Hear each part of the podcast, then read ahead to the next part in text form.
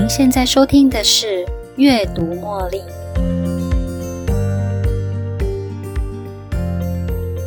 今天这个节目会告诉大家什么是 QR code，使用 QR code 的优缺点是什么，还有 QR code 的诈骗手法。那要如何保护自己免于 QR code 诈骗呢？预防胜于治疗，教大家运用这九招预防诈骗。如果被诈骗了，我们应该要采取哪些行动呢？首先呢，告诉大家 QR code 是什么。大家有注意到吗？最近这一两年呐，街上的许多店家与机关单位都会放一个正方形的小格子，里面有白色的背景跟黑色的线条，而这种小方格也会出现在线上的社群媒体啊、官网。还有 email 或者是非线上的杂志、简讯、信件上面，要求你做条码扫描，作为取得资讯，例如餐厅的菜单、因应 COVID-19 公共场所进出的十连制登记、填问卷或者是付款的目的。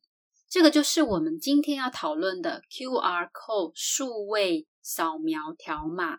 也就是俗称的二维条码，QR code 的全名是 Quick Response Code。这个设计呢，主要是用来解码，让机器，也就是你的手机，可以快速的读取条码上的资料。而这种快速连接，可以很快的带你到商家或者是单位设计好的地方的网站，例如官方网站。支付平台或菜单的内容等等，让消费者啊，或者是申请者可以很快速、方便的完成目标，例如啊，点餐、付款或者是注册申请等等的目的。使用 QR code 的优缺点是什么呢？正因为它的资料解码。快速跟使用上的便利，再加上这两年的 COVID-19，让人们有意识的尽可能避掉与病毒接触的机会，这种种的因素促进了这些媒体平台的高使用度。如果消费者可以在几秒钟的时间内，利用扫描条码的方式，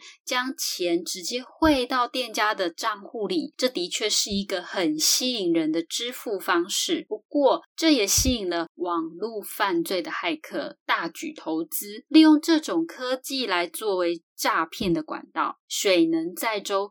亦能覆舟，这种快速连接呢，它会很快的引导你到假网站，像是利用点击连接的方式来做的网络钓鱼诈骗。所以 QR code 的诈骗手法呢，它整个过程啊，基本上都是先带你到一个钓鱼网站，你将会被提示需要输入个人的资料与身份的认证，诈骗集团就可以在他们的资料库里取得你的个资。而这种钓鱼网站啊，也可以直接下载，并且安装恶意软体，让你的手机可以自动开启支付应用程式，随时提取你的金钱，或者是啊，植入木马程式到你的手机，利用你的名义寄送简讯，诈骗其他的受害者。诈骗集团呢，它是怎么带我们到一个钓鱼网站呢？我们真的有这么容易被骗吗？利用科技的这种诈骗行为，我们确实是很容易上钩的哦。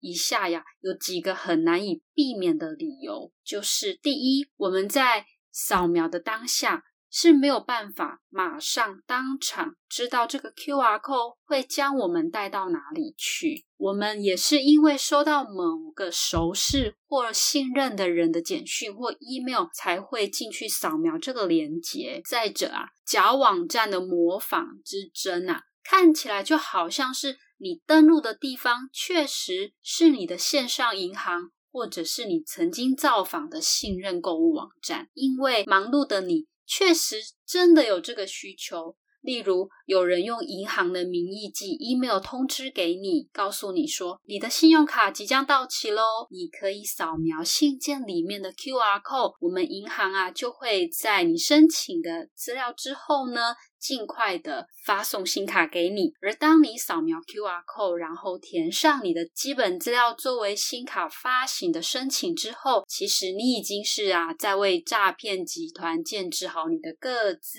或许你当时心里还会想说，现在的科技真的是太方便了。另外一个难以避掉的理由，或许是你想要帮助需要帮助的人，例如。刚好在街上遇到可以顺便做公益的机会，这些义工可能会要求你直接扫描 QR code 做捐款。给你的原因呢，或许是说我们组织啊，希望我们每一分钱都能公开透明，所以我们能够尽量避免少收现金，就能够避免少收现金。所以到目前为止啊，承包 QR code 诈骗的案件数据也告诉了我们。全世界这样的诈骗活动是有往上提高的趋势，所以预防诈骗成为人人都需要知道的必要知识。以下为大家整理了几个重点，希望能够帮助到大家预防 QR code 诈骗。第一，首先最基本的概念就是，对于你不确定的网站，绝对不要去扫描他们的 QR code。第二，再来如果你收到知名银行、公司或官方组织的信件，上面邀请您去扫描 QR code 的话，务必记得一定要事先与该组织联络，确认并证实他们真的是有寄出这样的文件，提供做申请。第三，提醒小卖家，QR code 扫描目前的设计是可以用来做支付，也就是。将钱付出去，不过他还没有办法让你借着扫描 QR code 的方式收到金钱。国外有这样的案例，有个买家想要购买你的商品，然后把 QR code 寄给你。请你去扫描这个 QR code，说你可以因此而拿到货款，但是这也是不 OK 的哦。第四啊，安装信用度高的防毒软体在你的手机上。如果有一天啊，因为扫描 QR code 而让你的手机植入了恶意的软体，你安装的防毒软体它是可以保护你的手机遭到病毒攻击。德国的独立的治安评测机构 AV Test。最近公布了二零二二年一月针对 Android 的防毒软体 APP 的实测报告，最高六分作为满分的基准，就保护力、效能跟实用度这三大指标进行评分。提供给大家不错的防毒软体选择，有兴趣的话可以参考 A/B Test 的这个网站，选择你的防毒软体。我也会把资料的连接呢放在音档下面，提供大家参考。第五呢是更新手机系统，定时的将手机关闭跟重新启动，以及更新整个手机系统，也可以移除掉这种恶意的软体哦。第六。如果刚好遇到你真的很想要取得该商家的更多产品资讯，不过你不认为手边这个 QR code。它是可以信任的话呢，那么在这里建议各位可以用手动的方式直接上商家的官网看看上面的行路。QR code 或许真的快速又方便，不过它不会是我们进入商家阅读它的资料的唯一方式。第七，收到一个从天上掉下来的礼物啊，邀请你扫描 QR code，好让他们把礼物送给你。收到这一类的讯息，千万不要去扫描他们的条码。第八。至于刚好在街上遇到可以顺便做公益的机会啊，请不要觉得不好意思拒绝。我们当然鼓励大家多做公益喽。不过下次遇到一定要用扫描 QR code 的方式捐款的话呢，请各位再多做确认。你扫描之后的连接会引导你去哪里呢？如果没那么多时间做确认，但是你真的很想做公益，也可以把公益团体的名称记下来，之后手动到官网做转账，也是一种可行的方式。至于台湾这两年因为 COVID-19 进出公共场所都要。被要求要做简讯十连制的条码扫描，这也成了骗子另外一个下手的好机会。他们呢会将店家的 QR code 调包连接到其他的付费号码，所以内政部的警政署也贴出公告提醒店家，张贴的 QR code 要时不时的定期检查，以杜绝宵小偷天换日篡改 QR code。